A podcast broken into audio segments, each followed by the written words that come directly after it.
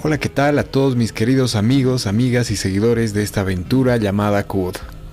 Les mando un caluroso saludo de 2021. Algunos ya me conocen, pero para los que no, mi nombre es Álvaro Antesana y soy el planeador de este curioso viaje a través del conocimiento. Me siento muy feliz de tener la oportunidad de coincidir con magníficas personas en este mundo y poder conocerlas un poco más a través de la ciencia. Y sobre todo que este nuevo año arranquemos con nuevos episodios. El día de hoy quiero presentarles un científico de datos, una gran persona y amigo. Él es Andrés Montero Casab, y en esta ocasión conversamos con él respecto a un tema muy polémico en estos días, las redes sociales cómo funcionan estas, qué son los algoritmos, qué son los metadatos, qué es el encriptamiento de mensajes, privacidad y seguridad en redes sociales y toda la ciencia de datos que está detrás de las redes sociales. Esto y muchas cuestiones más. Andrés es graduado por excelencia de Ingeniería Electrónica y Telecomunicaciones de la Universidad Privada Boliviana y es miembro de la IEEE, tiene una maestría en sistemas de comunicación con especialidad en inteligencia artificial de la Escuela Politécnica Federal de Lausanne, Suiza, que es un top 10 mundial en Computer Science, realizando una investigación de excelencia en detección automática de conceptos de deriva para los mercados de energía y comercio mediante inteligencia artificial y machine learning. Y actualmente trabaja como data scientist en la empresa Predictive Lawyer con sede en Suiza esperando que disfruten tanto como yo de este podcast, aquí se viene. Oh, mi querido Andresito, ¿cómo estás? Buenas tardes. ¿Qué tal, querido Álvaro? ¿Todo, todo bien? Muchas gracias. Muchas gracias por tenerme acá. No, a ti pues el, el, el gusto, el privilegio es mío porque estoy hablando con un data scientist y, y sabemos de que ahora eh, muchas instituciones han catalogado como, es, como una de las profesiones más sexys. Toda la razón, la verdad es que sí, ahorita casi en todos lados se requiere alguien con el tema data scientist. Y sí, es un campo que la verdad hay mucho, mucho espacio para trabajar. Así es, mi hermano. O sea que a todas las amigas que están escuchando, lo siento mucho, Andrés es una papa casada. Bueno, pues entonces, eh, una vez más, muchas gracias por tu tiempo, mi querido Andrés.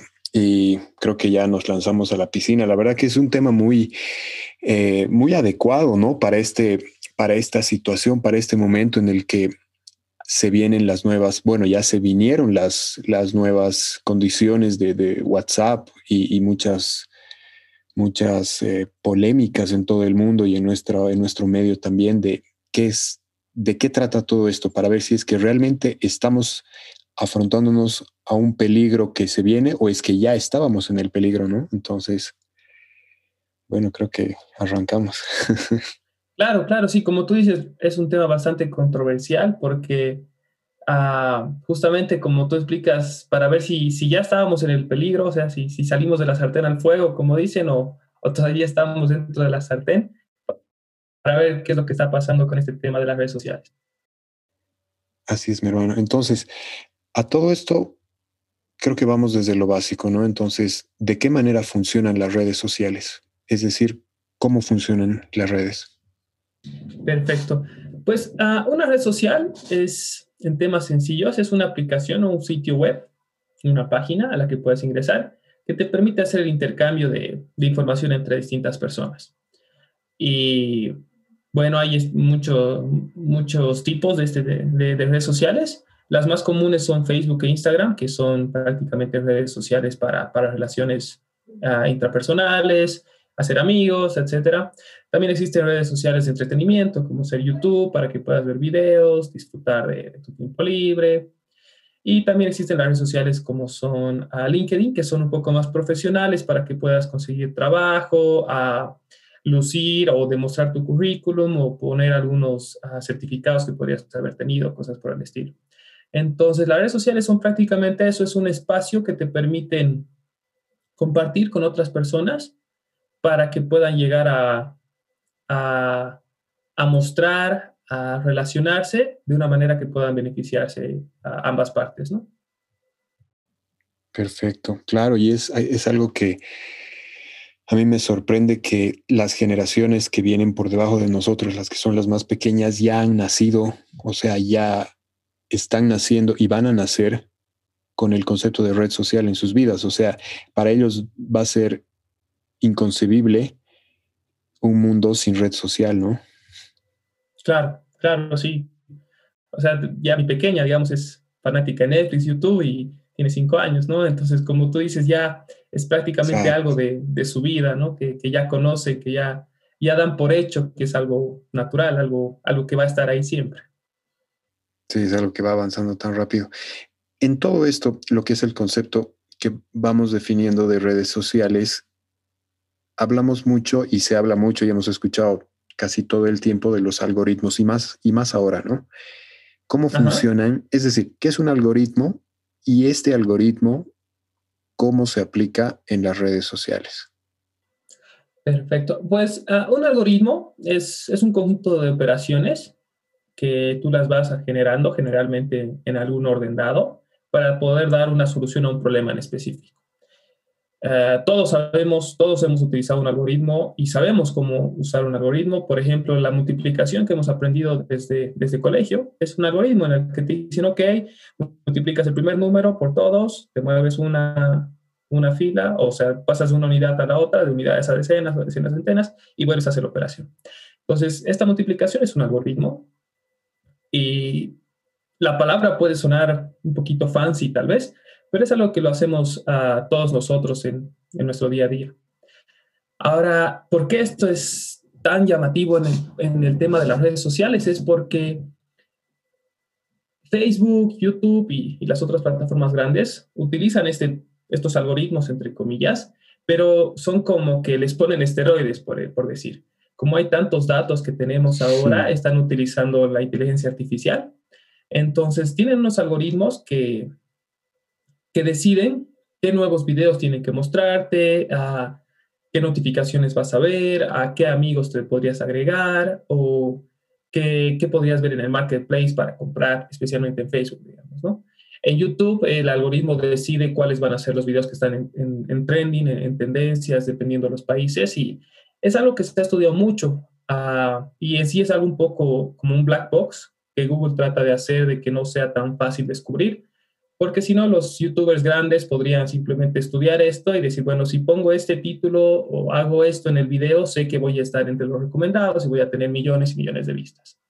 Entonces, así es como funciona este tema de los algoritmos y las redes sociales. Prácticamente es de que ayudan a decidir qué tipo de contenido tienen que mostrar a cada persona o en sí a la sociedad en general. Excelente, sí me hace recuerdo porque ha habido una noticia de un, justo el ejemplo que tú das, ¿no? De un, un youtuber americano que ha más o menos descifrado el algoritmo de, de, de YouTube y de uh -huh. esa manera ha lucrado y ha hecho bastante dinero. Muy interesante lo, lo que comentas. Sí, pues porque YouTube, uh, la mayor, la mayor, la mayoría de los canales te, te pagan por, no por la cantidad de vistas, bueno, en sí te ayuda, pero es más que todo por por ver cuánto tiempo has estado en el video y si has visto las publicaciones, perdón, la publicidad que es en el video, ¿no? Entonces, si tú ayudas a que de alguna manera tu video se muestre a más personas, obviamente vas a tener más gente que está viendo la publicidad y vas a ganar mucho más revenue.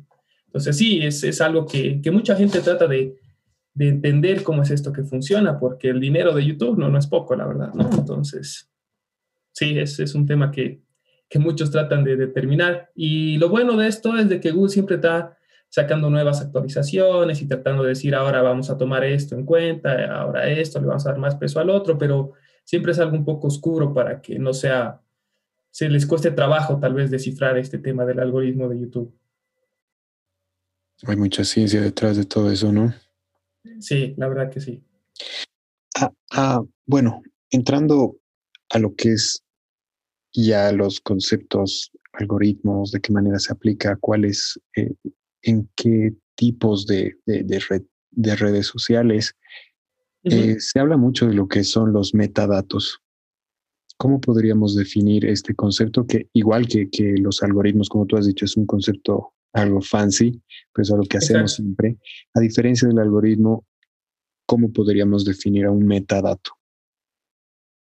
Ok, um, metadato eh, en sí lo puedes definir como los datos de tus datos. O sea, es un poco redundante, pero es así como, como funciona. Por ejemplo,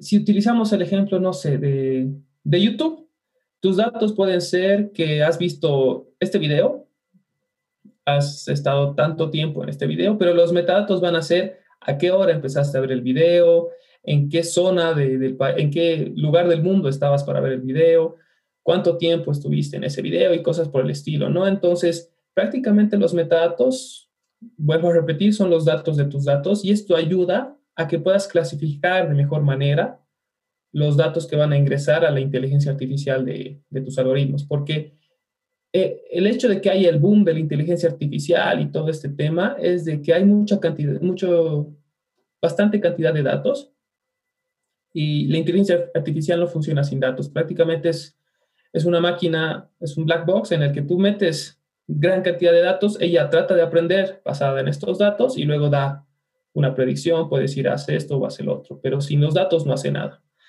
Entonces, los metadatos ayudan a que puedas ordenar de cierta manera, clasificar mejor los datos que vas a meter a, la, a este black box, a esta caja negra, para que pueda tener un mejor rendimiento. Entonces, eh, eso es en sí lo que es un metadato. Excelente. Eh, hay cierto, bueno, a ver, vamos, vamos, vamos con orden.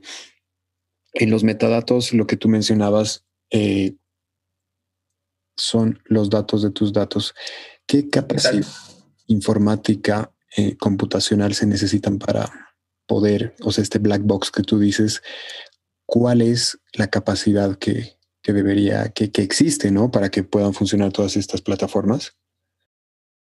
Ah, claro, claro. Eh, bueno, lo que tiene Google, si, si, soy Google, yo puedo comprarme miles y miles de servidores y concatenarlos y te creas un clúster en el que puedas hacer lo que tú quieras, que prácticamente es como funciona YouTube, porque generan tal cantidad de datos que son millones y millones y millones de clics en, en un segundo, que sí necesitas una infraestructura realmente muy potente para poder manejar todo esto. Pero por ejemplo, en las aplicaciones donde yo trabajo o hay algunos proyectos que puedes encontrar en línea, ah, simplemente una computadora con una tarjeta de video, no necesariamente el último modelo, pero una tarjeta de video que tenga unos 4 o 6 gigas ya es más que suficiente para poder hacer algún tipo de, al menos prueba de concepto de, cómo está funcionando tu, tu sistema.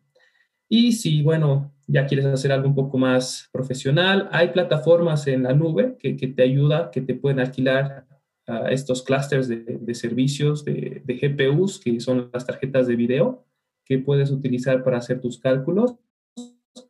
Y hay varias, hay plataformas de Kaggle, como también de, Google, que se llama Colab, y también de Amazon, que es AWS, donde tú puedes tener tus, tus propios servidores en la nube y depende cuánto puedes pagar, de, de qué tan, tan gruesa está la billetera, tú puedes contratar estos, estos servicios para poder hacer este tipo de entrenamientos. Pero en temas de, Google y, Facebook y Twitter y Apple, no, pues es, como manejan tal cantidad de datos, necesitas meter todos estos datos de manera que puedan entrar a tu memoria RAM.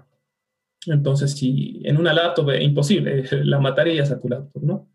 Es complicado que puedas meter todos los datos que, que, se, que maneja por el Internet YouTube en un minuto a una computadora, complicadísimo. Claro, claro, o sea, esos ya son pues estratos mayores, ¿no? Claro, sí. Otro nivel. Sí, bueno, yendo más o menos a lo que, de lo, de lo que, que de lo caliente que, que, queremos hablar, se habla muy, bueno, se ha, eh, se ha denunciado se han, se han quejado, ha habido movimientos en contra de, todas las redes sociales, de todas estas grandes compañías respecto a la privacidad.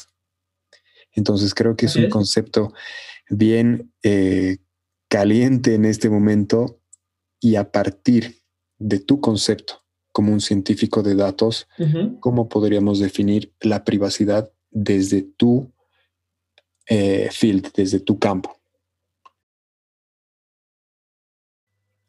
Ok. primeramente tendremos que, entender que la privacidad no, es esconder la información, ah, porque eso no, no te ayuda en nada. Y en sí la privacidad es, es el derecho o la capacidad que tú tienes de poder realizar cualquier tipo de acción, ah, obviamente en lo, en lo, legal, digamos, ¿no? en, lo, en, lo, en, lo, correcto, pero que, que otras personas se puedan enterar de, de, lo que tú estás realizando. Un ejemplo muy básico es de que, no sé, quieres planear un regalo sorpresa para tu esposa, tu novia, tu papá, tu mamá, y no quieres que nadie más se entere, pero tú estás hablando con una empresa de que quiero regalarle este tipo de flores o quiero ganar este, este, este cinturón o alguna cosa por el estilo, ¿no? Pero ese es el derecho que tú tienes a, hacer una sorpresa, hacer algo privado para, para tú poder compartir con la, con la gente que te interesa. Y esto es algo muy crítico porque sin la privacidad uh, no puedes garantizar en sí una sociedad libre, porque si tienes alguien que está observando exactamente todo lo que tú haces, no tienes la libertad de, de decidir o, qué, o de, de, hacer lo que tú quieres hacer. Entonces es algo muy crítico. Y no basta con, con, que digas, bueno, yo no tengo nada que esconder, que, que, vengan a ver lo que quieran. Si fuera ese el caso, entonces que todos, los, que todos publiquen sus contraseñas de, todos sus correos, de todas sus cuentas sociales y que todos puedan entrar a ver todo y a ver si no encuentran algo por ahí que no quieren que se sepa, ¿no? Entonces, uh, para mí privacidad es eso, tener la capacidad de poder hacer cosas, uh, de que no tenga que estar preocupando de que otras personas puedan descubrir o, obtener esa información sin que yo esté de acuerdo con que lo puedan hacer. Perfecto. A todo esto es, o sea, por más de que sea, de que suene lógico y demás, ¿por qué es tan importante el tema de la privacidad en redes sociales? Porque, no, no solamente redes sociales, ¿no? Pero si no, uh, si vemos desde un tema individual, ya acabo de explicar qué es lo que podría pasar, ¿no? Pero también tenemos que ver en tema de, de, del ambiente social. Por ejemplo, tenemos empresas las cuales tienen sus, sus, uh, su información crítica, por ejemplo, sus, sus, reportes financieros, su plan de acción para el siguiente año y cosas por el estilo. Y todo eso tiene que ser privado porque es ahí como genera su revenue, su, sus ingresos, su capital. Entonces, tenemos que mantener la, la idea de que la privacidad es algo crítico no solamente para un individuo, sino también para una, para una sociedad, para una compañía, para una empresa, y también está clarísimo para, para un gobierno. Por ejemplo, imaginas que todos podamos ver exactamente la agenda del presidente de, de Estados Unidos o de Rusia, o que podamos ver los tratados que están haciendo con todos los países, pues entonces todo, todo el mundo se vuelve loco, ¿no? Entonces, la privacidad es algo muy, muy crítico, no solamente para los individuos, sino es, es algo necesario para, para, las personas, para las empresas, para la sociedad, para poder vivir tranquilos, garantizar una sociedad democrática y también para los países, para que los, los secretos de Estado, como, como se dice, todo pueda estar uh, eh, protegido de que otras personas con intenciones no necesariamente buenas puedan acceder a eso y, y poder sacar provecho, ¿verdad? Claro, claro. Es más o menos es el, el, no sé si has visto el documental de Social Dilemma de Netflix. ¿Sí? Uh -huh.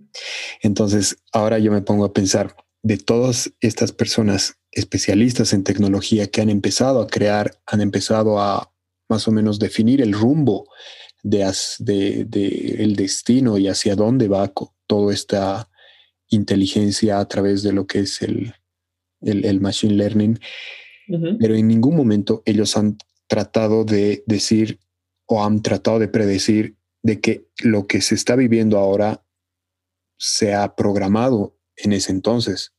O sea, ellos no tenían la más mínima intención de que esto se pueda tergivers tergiversar de esa manera, ¿no? Entonces, claro. Uh -huh. Exacto, como tú dices, desde desde que se empezaron a dar las redes sociales, na, nadie pudo predecir el, el, impacto que se iba a tener, ¿no? O sea, ¿quién hubiera imaginado hace 10 años que iba a haber una, una plataforma en la cual subir fotos iba a ser lo, lo, mejor, ¿no? O sea, Instagram nació así. Entonces, sí, no, como tú dices, no, no pudieron darse cuenta del impacto y que iba, que iba a dar este, desarrollo de, de las redes sociales. Sí, sí, la verdad que es, es bastante profundo el, el, el, documental, entonces creo que, creo que también por ahí va lo, lo que queremos informar en este momento, ¿no? El, ahora, respecto a lo que es el tema de la privacidad, se ha hablado mucho de lo que es eh, la privacidad en estos, en estos últimos años, tal como lo has mencionado, y, cuál es su importancia, ¿no? Entonces, eh, la vez pasada que conversábamos, me mencionabas de las cuentas, las cuentas de Facebook, las cuentas de Gmail. Entonces, era más o menos como la introducción que hacía, ¿no? Si es que ya estamos en el peligro o es que para muchos recién estamos creyendo de que estamos ante una amenaza. Perfecto. Ah, pues como tú dices, hace 10 años, 15 años, cuando te creaste tu, cuenta de Facebook o tu primer correo en Gmail o, en Hotmail, ah, prácticamente le dabas un sí a todo, ¿no? Yo, al menos yo, yo no me detuve a leer los términos y condiciones a detalle. Nadie, creo. Sí, al menos en, nuestro ambiente, en Latinoamérica, lo que yo entiendo, ah, nadie ha leído sí Exacto, un sí a todo. ¿Le vende su alma al diablo? Sí, o sea, cualquier cosa podría haber dicho ese contrato y tú le decías sí, sí, sí, pero quiero mi correo. Entonces, esto en sí no era un problema, bueno, no era un problema tan grande en ese entonces porque el, el área que, que, que, que tiene las amenazas actualmente es el área de Machine Learning, de inteligencia artificial. Y esto tuvo el boom desde hace unos 10, no, desde hace unos 8 años empezó a hacer algo a lo que realmente deberíamos estar preocupados porque se empezaron a dar a las nuevas tarjetas de video que podían soportar estas computaciones matriciales. Entonces, conforme fue avanzando la capacidad de la inteligencia artificial y machine learning de las computadoras, se dieron dando cuenta de que las, las soluciones que tenían para garantizar la, la privacidad de los usuarios no iban siendo suficientes. Entonces, digamos, tenías un método, método A para garantizar la privacidad de las personas hace 10 años. Hace 8 años, una computadora no necesariamente muy potente podía romper ese tu método A, o sea, podría descifrar lo que tenía ah, la información real, la información verdadera del método A. Entonces necesitabas ah, mejorar, por ejemplo, poner un método A. A2.0 o método B, y eso fue evolucionando así. Pero llegó un tema, llegó un punto, perdón, en el que la inteligencia artificial se disparó tanto que ahora realmente es muy complicado poder garantizar este tema de la privacidad. Y actualmente es un tema muy, muy crítico de investigación que se está dando en, todo el mundo. en las principales universidades del mundo hay lo que es el ah, Privacy Preserving Machine Learning, que es uh, Machine Learning o uh, aprendiz aprendizaje de máquina garantizando la privacidad de los usuarios, en el, que, en el cual tratan de anonimizar realmente los datos para que los algoritmos no puedan inferir y no puedan tratar de dar uh, información no deseada de estos usuarios. Así que este fue el principal tema. Ahorita es eso tan crítico porque realmente uh, es muy complicado poder garantizar la privacidad de los usuarios, sabiendo que del otro lado podrías tener a alguien que ya ha entrenado un modelo y que ese modelo es capaz de prácticamente descifrar lo que, o tratar de romper la, la, privacidad que tienes tú que proteger. Qué interesante lo que dices, porque es tal como, como lo mencionabas hace, un momento. Eh, pienso, y, la verdad tal, vez es un comentario o un pensamiento muy inocente, ¿no? De que en un momento, hace 8 o 10 años, los que han creado todo esto en lo que nos se basa la vida ahora, que son las plataformas y redes sociales, su intención no era tal vez maligna, ¿no? O sea, tal vez no era malintencionada. Simplemente, si vemos el lado bueno, muchas personas igual se han, se han encontrado a través de Facebook, promociones del 70, del 80, se han vuelto a encontrar a través de Facebook, familiares, ¿no? Entonces creo que... Así es. Por, por otro lado, también hay, hay, cosas buenas, pero en este sentido, y aquí viene mi otra pregunta, mi querido Andrés, se habla mucho de lo que es el encriptamiento. Eso me pasa por decir, estoy eh, queriendo hablar con un nuevo cliente o, me piden tal vez algunos servicios a mí, entonces eh, sale en la, en, el cuadro, en la interfaz del, cuadro de mensajería de WhatsApp, por ejemplo, este, estos mensajes están encriptados. Entonces, ¿cómo funciona este encriptamiento de mensajería? Perfecto. Ah, la encriptación en sí es una técnica que trata de que tú vas a modificar, por ejemplo, si tu mensaje original era, qué sé yo, hola mamá, tú vas a modificar para que no se entienda hola mamá. Voy a decir, en vez de hola, que haya 4X y en vez de mamá, que haya 1, 2, 3, 4. Entonces es prácticamente que tú vas a modificar las, las letras en, o en nuestro caso los bits cuando estás hablando de redes sociales o de, o de networking, generalmente cambias las cosas a nivel de bits de tal manera de que solamente la, la, persona que conozca cómo descifrar este mensaje pueda ver el contenido original. Y no es algo nuevo, la verdad. Esto existió desde, desde los antiguos griegos. Uh, por ejemplo, uno de los principales algoritmos que se aprende en la carrera de, de sistemas o de informática es el algoritmo de César para codificar, en el cual simplemente mueves las letras, o sea, tienes su abecedario y haces un shift de cinco, digamos, ¿no? Entonces, en vez de poner A, vas a poner las cinco letras siguientes. Entonces, te vas a A, B, C, D, E y pones E en vez de A. Y así vas escribiendo y cuando llegue el mensaje al, al receptor, este va a decir, ok, yo tengo que volver a mover cinco veces hacia atrás y así voy a tener el mensaje, el mensaje original y voy a tener el sentido, o sea, voy a poder sacar el sentido del mensaje. Y las aplicaciones de esto principalmente fueron militares en la antigüedad porque si tu mensajero caía en manos del enemigo, digamos, y, y descubrían tu plan de que te estabas moviendo a todo tu campamento, te podían ganar o, matar incluso, ¿no? Entonces, las principales aplicaciones de esto fue militares. Y luego se fue ah, dando esto para, para encriptar los mensajes y tratar de utilizar esto en la, en la privacidad de los usuarios.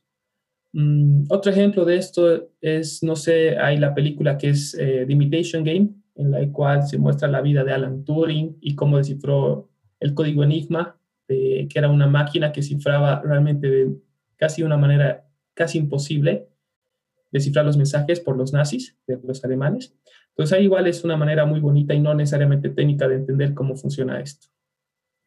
Pero el encriptamiento en mensajería ahora es de que, como tú dices, en WhatsApp te aparece el mensaje de que tu, tu, conversación está encriptada. Eso significa de que solamente tú y el receptor pueden leer este mensaje de, dispositivo a dispositivo. Porque como tú, bueno, no, no, no, no, es necesario que todos sepan, pero para que pueda llegar tu mensaje al destino, tiene que pasar por prácticamente todo el mundo, ¿no? Tiene que salir al, al router de Bolivia, que tal vez está en La Paz o en Santa Cruz. De Santa Cruz tendría que ir al otro router que tal vez está en Chile, digamos, ¿no? Luego de Chile tendría que irse a Miami o cosas por el estilo. Entonces, durante todo ese proceso, se tiene que garantizar de que no haya otra persona capaz de descifrar ese mensaje. Entonces, en vez de que tú envíes, por ejemplo, hola, soy Álvaro, se va, a, se va a cifrar todo este mensaje, algo ilegible que no tiene sentido, que podría salir uh, asterisco, asterisco, numeral, cosas por el estilo, hasta que llegue al destino y solamente el, tu cliente o el usuario destino va a ser capaz de descifrar este mensaje. Wow. La verdad que, me, he ido por todo ese viaje, ¿no? en un solo, hola mamá, hola, o tal vez, mira, yo me pongo a pensar cuando tú estabas en, Europa, cómo tú te comunicabas, digamos, con tu familia, ¿no? Entonces, muy, muy bonito, la verdad. Y, me gustó mucho el ejemplo que pusiste de la, de la película, ¿no? Lo que es el código Enigma, porque prácticamente Alan Turing ha descifrado el código para para incluso para dar las bases de la victoria de los aliados en la Segunda Guerra Mundial, a ese nivel. Sí, sí. Sí, si no hubiera sido por Alan Turing, sí, muchos dicen que tal vez no, no se hubiera podido ganar la guerra porque uh, ellos podrían ubicar prácticamente en tiempo real, porque cada mañana enviaban los mensajes los nazis y ellos creían que nadie iba a ser capaz de descifrarlos. Entonces ellos sabían cada día en qué ubicación estaban todas las naves nazis y todas las naves aliadas. Entonces en una parte de la película dicen, tenemos tanto poder que no creo que, ni Dios tenga el poder que tenemos, porque ellos eran prácticamente omnipotentes, podían ver exactamente todo en el mapa. Y sí, es, es, algo muy crítico. Y como tú dices, ¿no? O sea, uno a veces lo toma un poco muy simple de cómo es que funciona esto. O sea, pongo enviar el mensaje y, le llega, pero ¿y qué es lo que pasa detrás de eso? No hay toda una tecnología, toda una infraestructura detrás de eso por la, para la cual pueda enviarse tu mensaje. Y ahí es donde tiene que estar la, el cuidado y garantizar de que esos mensajes estén cifrados. Porque si envías un mensaje, ya, pero ¿qué pasa si envías una foto o, o el número de tu cuenta o la contraseña de tu, de tu correo, ¿no? Todo eso es algo muy crítico. Entonces tienen que garantizar estos, estas plataformas como ser WhatsApp de que estos mensajes sean, sean cifrados. Sí, muy importante, ¿no? Entonces, a todo esto que nos explicas, ¿cuál consideras que podría ser, pongámosle entre comillas, una amenaza real de estas redes sociales? Ok. pues creo que esto es, depende un poquito de la percepción de cada uno, ¿no? Hay gente un poquito más ah, nerviosa tal vez o alguien que es un poco más, quiere ser poco más anónimo. Hay otras personas que no les interesa la verdad la privacidad, como son los influencers que prácticamente están todo el día con la cámara al lado y, y mostrando lo que come su bebé, su papilla, cosas por el estilo, ¿no? Pero para mí ah, hay riesgo, sí, de que tus datos puedan ser filtrados y esto en especial en, en nuestra sociedad, donde si tienes dos o tres contraseñas para todas tus cuentas es mucho, generalmente ponen las mismas en todo o una variación de la misma. Y para mí esta sí es la amenaza, porque si logran eh, romper la contraseña, por ejemplo, tu cuenta de Facebook, alguien podría intentar decir, ok, tal vez es una contraseña similar o la misma para su cuenta del Banco. Entonces podrías perder tu cuenta de Facebook y sin darte cuenta le diste la contraseña de tu plataforma internet de tu banco, digamos, ¿no? Entonces para mí la amenaza, más de que tengas la privacidad de que alguien pueda ver tus mensajes o tus fotos, porque esto prácticamente está garantizado por lo que expliqué hace un momento, es de que puedas dar tu información crítica al no tener cuidado y con eso sí te puedan hacer un caso de, de, de robo de identidad y cosas por el estilo. Uh, esa es una parte de que la gente tenga que, tiene que tener mucho más cuidado en el tema del manejo de sus contraseñas. Y para esto hay aplicaciones, ¿no? No tiene que uno anotarse una contraseña nueva para cada cosa. Hay aplicaciones que utilizan, que, hacen eso. Por ejemplo, Avast tenía una aplicación que era Passwords, hay otra que es uh, las, las Passwords, si no me equivoco, en la cual automáticamente si tienes que crear una nueva cuenta, ellos te generan una contraseña anónima y te garantizan que esa contraseña es, es difícil de romper. Y con eso tú puedes estar un poco más tranquilo, ¿no? Porque, ok, si me roba mi contraseña de Facebook, no me hago mucho problema, cambio la contraseña, pero así estoy tranquilo de que no me van a robar la de mi tarjeta de crédito porque no es la misma. Ese es un punto. El otro punto que yo considero que es un poco más crítico es el cómo se maneja ah, de, de, una manera tan fácil a, a la gente por redes sociales. Por ejemplo, con lo del COVID, cuando empezaron a, ver los videos de que, no sé, el dióxido de cloro funciona o, o que es un virus hecho por, por científicos, o los de la Tierra plana, digamos, ¿no? De que hay pruebas de que la Tierra es plana y lo que sucede en este caso es de que, como te dije, que el algoritmo este funciona con datos y te da recomendaciones de acuerdo a lo que tú ves, es de que si tú ves en Facebook un video de que la Tierra es plana, el algoritmo va a entender que ese video te gustó. Entonces te va a empezar a recomendar más cosas, ¿no? Te va a recomendar de que el aterrizaje en la Luna fue falso, te va a empezar a recomendar cosas así que, que no son realmente ciertas o no lo puedes probar de una manera sencilla, ¿no? Y esto ahorita también es algo muy crítico, se está estudiando mucho en cómo garantizar de que las recomendaciones que se te den sean videos que se pueda verificar su información y que no te manipulen. Porque esto es muy, muy peligroso. Lo último que pasó en Estados Unidos cuando ah, invadieron el Capitolio fue porque gracias a las redes sociales y videos de Facebook, la gente empezó a compartir de que la elección fue robada, que, hicieron fraude, a pesar de que había 50 demandas creo que presentaron, diciendo que había fraude y ninguna de esas demandas pasó siquiera a una segunda etapa porque no había las pruebas suficientes, ¿no? Entonces,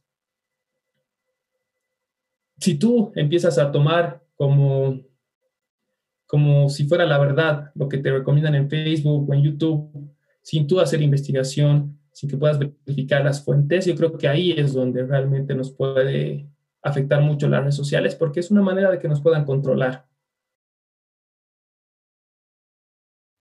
Sí, la verdad, hay una frase que me gustó muchísimo de, este documental que, estamos conversando, Social Dilemma, que decía, hace unos años estábamos en la era de la información, pero ahora con estas eh, plataformas, tal como tú lo has explicado y como eh, tal vez muchas personas lo conocen, estamos en la era de la desinformación.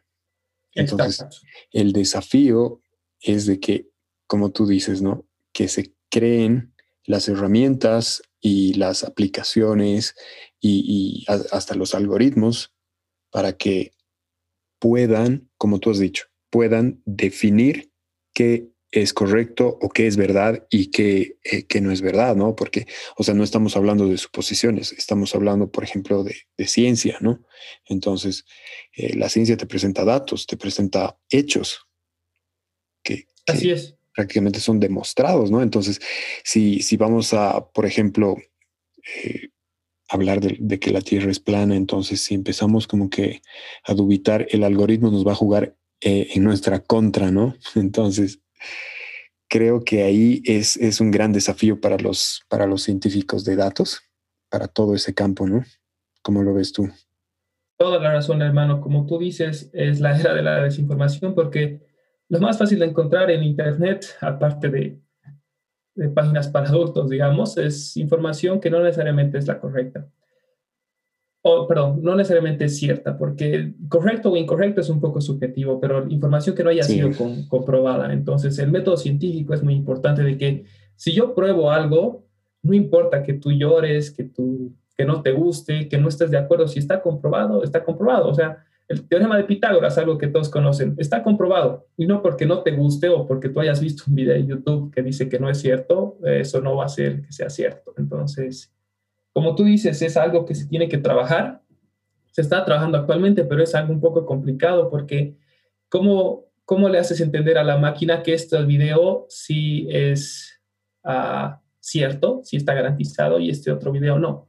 Entonces es algo que se está investigando, que se está tratando de hacer pero no creo que salga en un futuro próximo. Yo creo que hay que darle todavía unos, unos buenos años tal vez para que se pueda garantizar de que las recomendaciones de feed y los videos que tenemos en las distintas plataformas sean realmente videos que, que te dan información cuando se está tratando de hablar de un tema crítico, ¿no?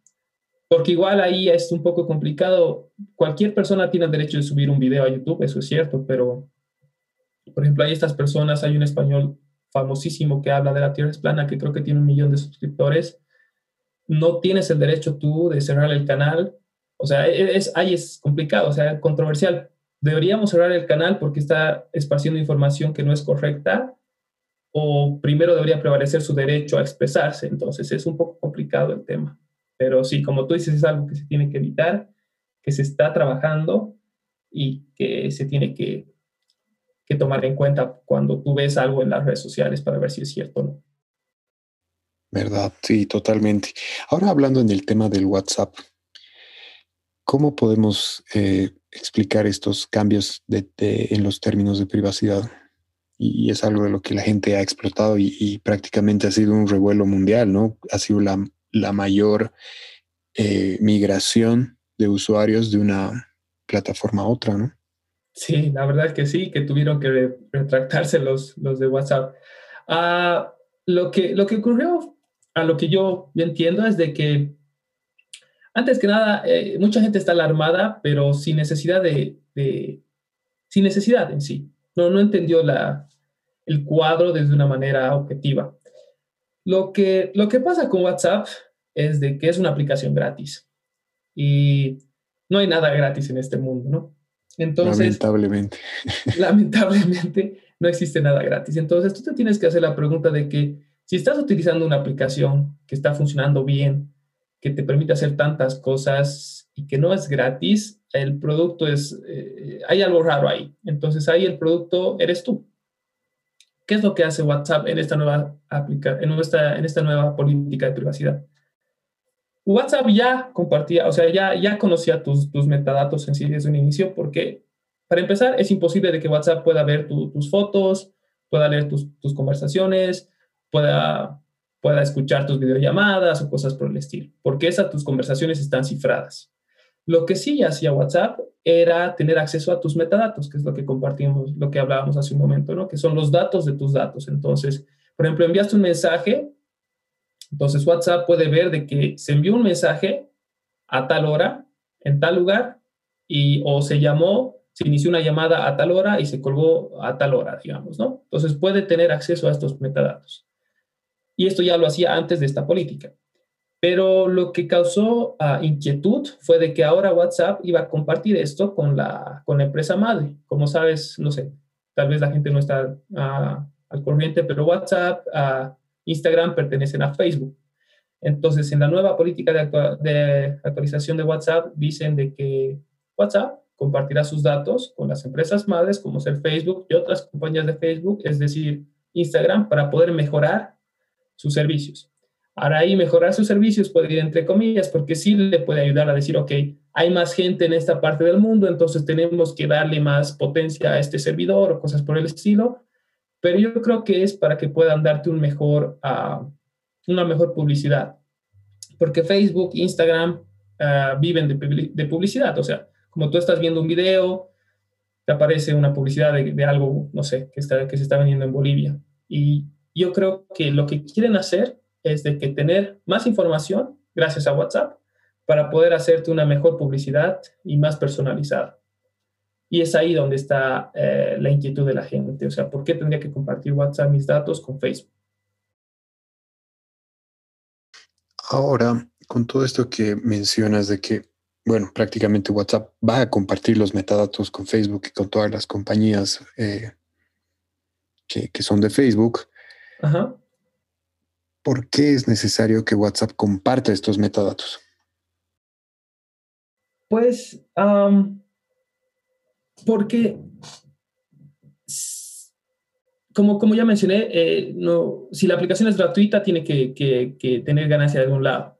Entonces, si Facebook puede encontrar mayor revenue a través de compartir los metadatos de una empresa, de, de, una aplicación de la cual ya es dueña para compartir con sus otras aplicaciones, o sea, es algo un poco obvio de decir por qué no lo harías.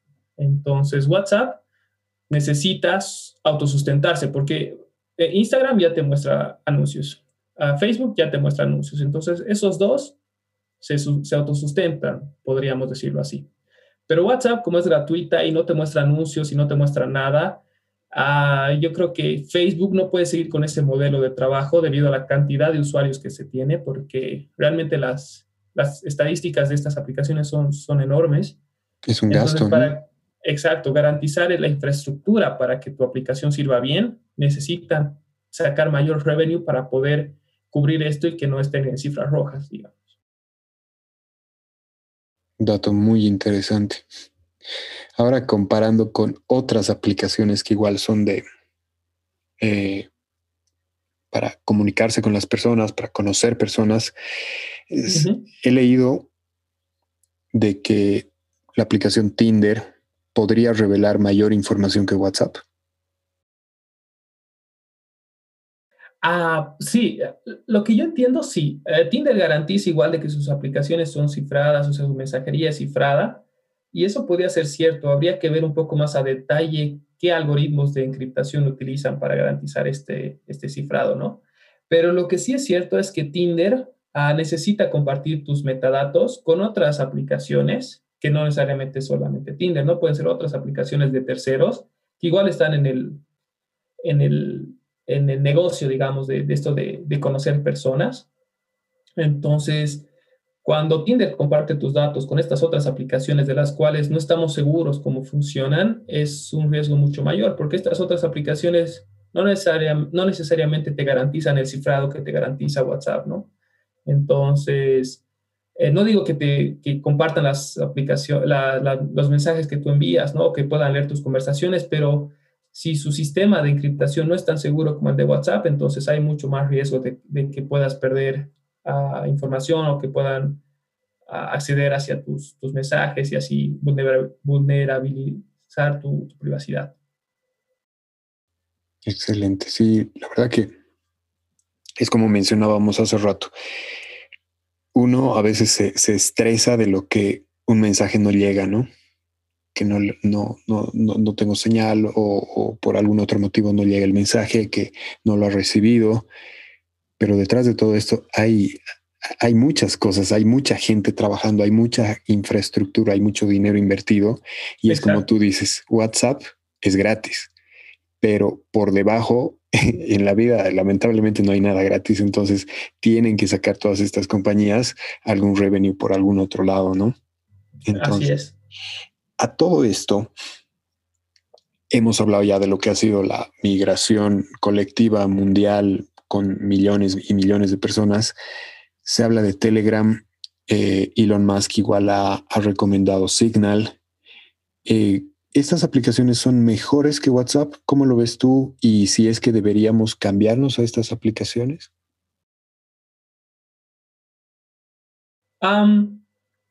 Eso depende del uso que le des, ¿no? O sea, todas las aplicaciones tienen sus pros y contras, como tú dices.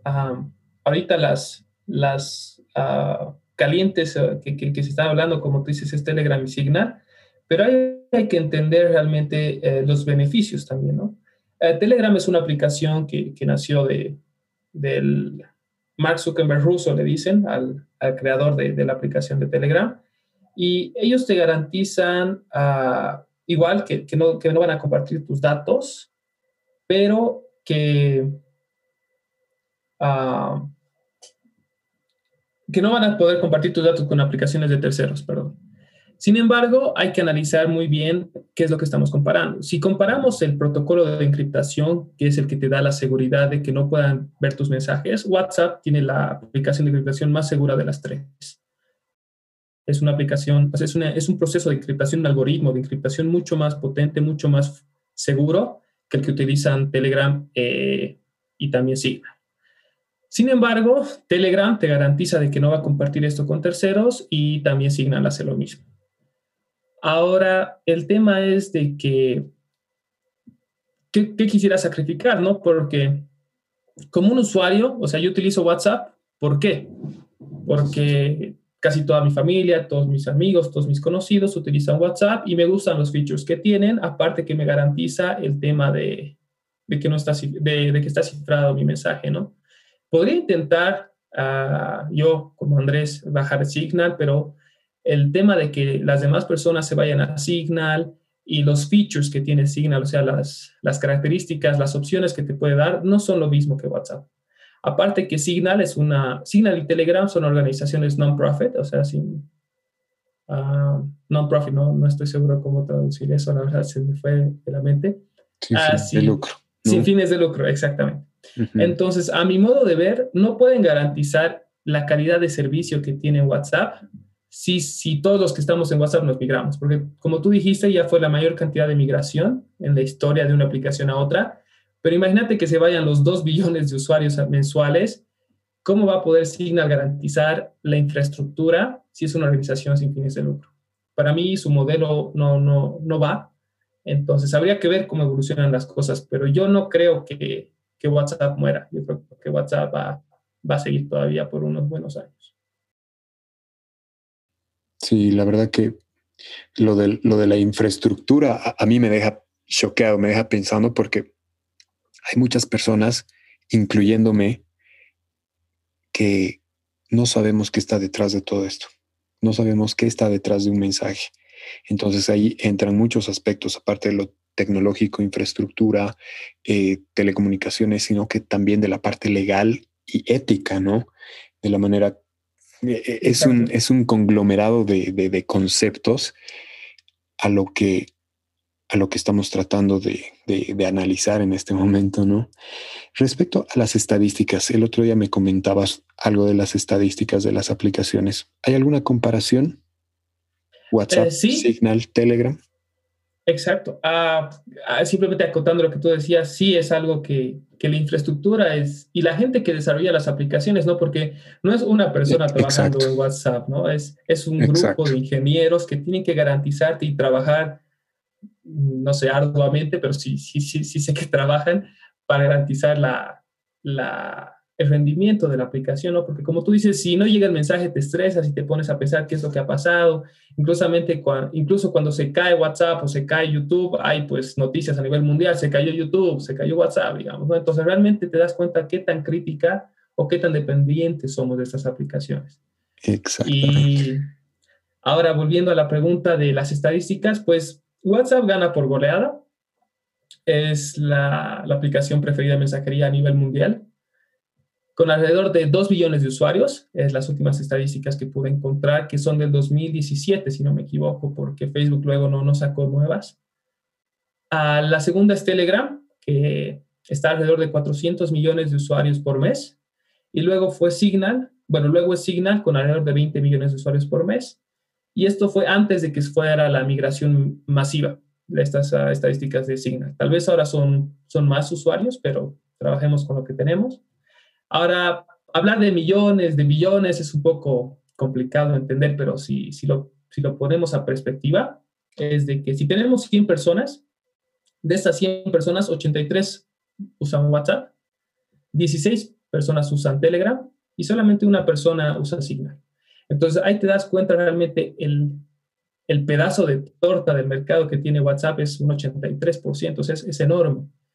Telegram o sea, puede dar un poco de batalla, digamos, con un 16, pero Signal ahí está con un 1% tratando de, de no ahogarse, ¿no? Y, y, su objetivo tampoco es el, vencer a, WhatsApp, digamos, porque como te dije, su modelo de negocio es una organización sin fines de lucro. Ahora, de que pueda garantizar eso a una migración masiva, habría que ver cómo lo hace. Sería interesante ver si, si es que van a hacer eso, pero en términos así de, de cantidad, WhatsApp gana, pero por un margen enorme. Por goleada, como has dicho.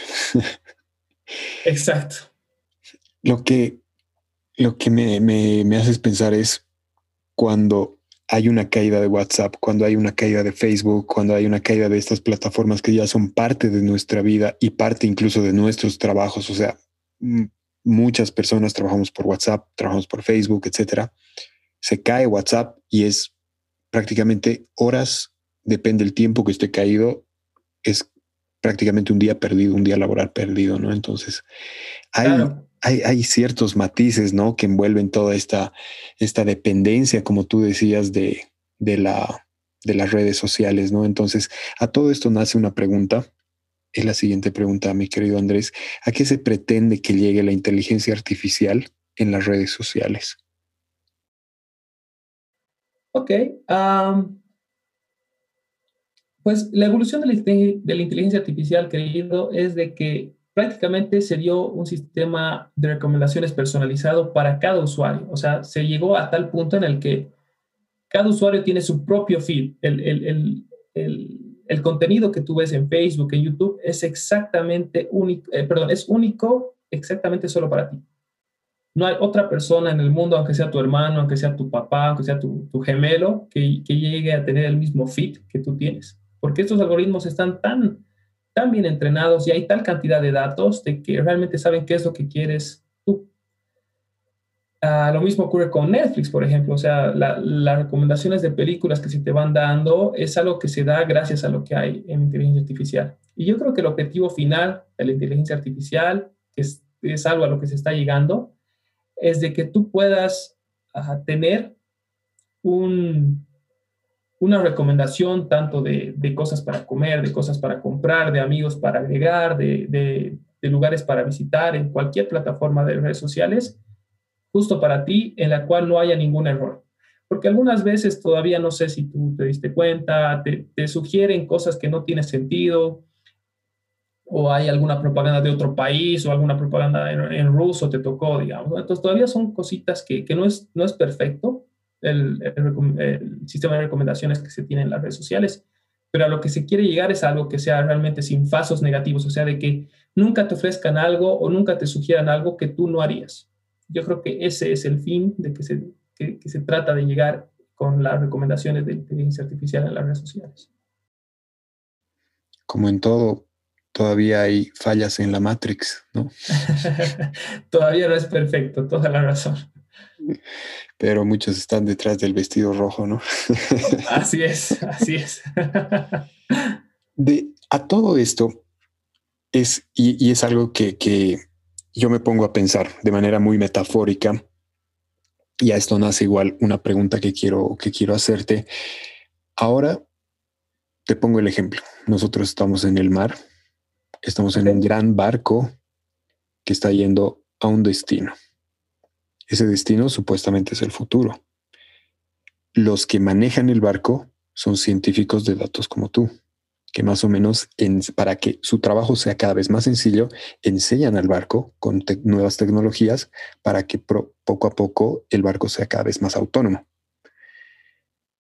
Y nosotros tendríamos que estar en el barco para estar en la corriente, ¿no? Para saber de que tenemos muchas eh, oportunidades en el barco, pero hay algunas que son gratis, hay otras que te cuestan, pero estamos aceptando algunas condiciones de estar en ese barco. Pero el barco no es ni nuestro ni de los científicos, sino es de grandes corporaciones, ¿no? Entonces, es algo tal vez muy metafórico, Andrés, pero a todo esto, en el ritmo que estamos viendo, con, las, eh, con la forma de vida que tenemos, que es prácticamente tecnológica en el día a día, desde niños, jóvenes, adultos, eh, hasta incluso algunos ancianos. Lo más importante, ¿de qué manera podríamos proteger nuestra información personal con todo este entorno tecnológico en el cual vivimos? Pues me encantó el ejemplo que pusiste, querido. Ah, que estamos dos en el barco y algunos pagan pasaje, otros no pagan pasaje, otros simplemente quieren estar en la corriente y ver a dónde llegamos, como tú dices. Pero yo, yo pienso que, que esto es algo que, que, está preocupando a mucha gente, ¿no? Entonces, como te dije, es, es un, es un área de, investigación muy, muy grande actualmente en, toda parte, en todas partes del mundo, prácticamente todas las universidades que están a la vanguardia de, la tecnología, están tratando de ver cómo podríamos garantizar esta privacidad de los usuarios, porque con el tema de, vigilancia masiva en China, por ejemplo, que pueden detectar tantos millones de caras y todas esas cosas, es algo realmente ah, un poco aterrador, ¿no? Si te pones a pensar. Pero yo creo que la manera más práctica de, de tratar de protegernos es, uno, eh, ser muy cuidadosos con, con lo que uno postea y con lo que uno está mostrando a, la sociedad, ¿no? De sus redes sociales. O sea, tienes que tener cuidado de no, por ejemplo, subir una foto de tu tarjeta de crédito o cosas por el estilo, ¿no? Ser un poco más cuidadoso, más uh, precavido al ver qué es lo que estás compartiendo con los demás y a cuidar mucho, igual ser muy celoso de tus contraseñas, de tus passwords, porque yo creo que ahí hay un riesgo muy grande en el que la sociedad ahorita, al menos yo que conozco a mis papás, a, como tú dices, hay incluso que están utilizando estas aplicaciones, difícil que puedan llegar a utilizar contraseñas complicadas, cosas por el estilo, ¿no? Entonces ahí está el tema de hacer eh, la experiencia de usuario mucho más sencilla para que también les ayudes a los propios usuarios a protegerse a sí mismos. Yo creo que eso es algo que, que las empresas tienen que empezar a, a pensar. Y el tema de de no dejar a dominarse, digamos, ¿no? Por, por las corporaciones, como tú dices, que los sueños del barco son prácticamente ellas. Pero, no sé, un ejemplo que me gustó mucho, que no pasó hace mucho, no sé si te enteraste, es el derrumbe de, de las acciones de, sí. con Reddit, de que los usuarios de Reddit, que es una aplicación igual de, de redes sociales, hicieron que se caiga la bolsa y los millonarios perdieron pues un montón de dinero, ¿no? Millones. Entonces, millones, millones. Entonces, ahora tenemos la capacidad, gracias justamente a estas aplicaciones, de hacernos oír, de hacernos entender. WhatsApp, por ejemplo, postergó sus, sus políticas de, privacidad por la cantidad masiva de, usuarios que se, que se fueron a otras aplicaciones. ¿no? Entonces, ahora como sociedad, sí tenemos la, la capacidad y la potestad de decir, ok, momentito, pongamos freno, ah, hasta aquí es donde estamos dispuestos a que, a que lucren con, con nuestros gustos, digamos, porque eso es lo que están haciendo, ¿no? O si no, la otra es de que, ok, en vez de, utilizar algo gratis, sería de que se pongan realmente a decir, ok, quiero utilizar una aplicación que me garantice la calidad de servicio que tenemos en WhatsApp y estoy dispuesto a pagar como mi suscripción de Netflix o un poco menos, tal vez, ¿no? Entonces, ahí llegaríamos a una, a una solución eh, win-win, digamos, ¿no? Donde ambos ganan. Facebook tiene sus ingresos, nosotros tenemos una aplicación y nadie se mete con nuestra privacidad ni los mensajes que compartimos, pero el cambio que se tendría que hacer es a pasos de bebé, porque ahorita es que te empiecen a cobrar por WhatsApp, entonces es una guerra mundial prácticamente, ¿no? Así que tendríamos que ir con calma para que es lo que pasa. sobre lo mojado, llovido, ¿no? Exacto, así es. creo que sí, yo creo que las grandes corporaciones tienen que, ir analizando estos modelos de negocio y, y que sea una, un panorama win-win, ¿no? En el que todos ganen. Así es. Mi querido Andrés, qué, qué volando se pasa la hora. La verdad que te, tengo muchísimas más preguntas, pero lamentablemente ya nos hemos quedado sin tiempo y me gustaría, me encantaría el tema que has, que has mencionado sobre el, la situación sobre Reddit y, GameStop y cómo se ha caído la bolsa. Yo creo que eso lo vamos a dejar para un próximo episodio, Andrés. Claro que sí. La verdad pues que ha sido un gustazo, un gustazo, Andresiño. Es siempre, es un placer hablar contigo, hablar con personas que, que, saben tanto. Yo aprendo y espero también que las personas que han llegado a este punto del podcast estén tan sorprendidas de, de, de, cómo funcionan en realidad las redes sociales, en qué peligros estamos, qué significa eh, una aplicación gratuita. Eso la verdad me ha quedado muy, muy profundo, ¿no? Claro. Las personas igual. Y, y, lo más importante, de qué manera podemos proteger nuestra información personal, cómo podemos sugerir igual a otras personas, ya sean mayores o menores, como tú has dicho, de, los, de las personas eh, de los abuelitos, tal vez, no sé, cómpramelo esto, aquí está mi tarjeta y, manda una foto y pues ahí está el, árabe que, está robando identidades y, le roba el dinero al abuelo, ¿no? Entonces hay que tener mucho cuidado. Así es. Pues eh, el gusto es mío, querido Alvarito, la verdad. Ah, me encanta compartir así estas, estas cosas porque como tú dices, aprendemos todos y mientras más gente pueda estar consciente de, de, cómo es que funciona esto, a través de mi granito de arena, poder ayudar a que sea un poquito más claro la, la situación, pues yo encantado. Con gusto podríamos hablar un poco más del tema de, de, Reddit. No soy un experto en el tema de finanzas, pero sí me llamó mucho la atención como de, la capacidad de, la gente de organizarse para causar este tipo de estragos a las corporaciones mundiales. Y un gustazo, querido. Nuevamente, muchas gracias por tu tiempo, Andresito. Sé que vamos a tener una, nueva oportunidad ya para conversar, sea de, de, GameStop, Reddit o cualquier otro tema en el que, como el día de hoy, siempre un experto de excelencia, mi querido Andresito. Un fuerte abrazo y vamos a estar ya próximamente en un nuevo capítulo de podcast. Un abrazo, querido, que estés muy bien. Te cuidas. Chao, mi Andresino. Muchísimas gracias por escuchar un episodio más de Qodcast. Puedes suscribirte a nuestras plataformas de streaming, estamos como Qodcast, y darle like a nuestras páginas en redes sociales que estamos como Qod Academia. Hasta un próximo episodio. Adiós.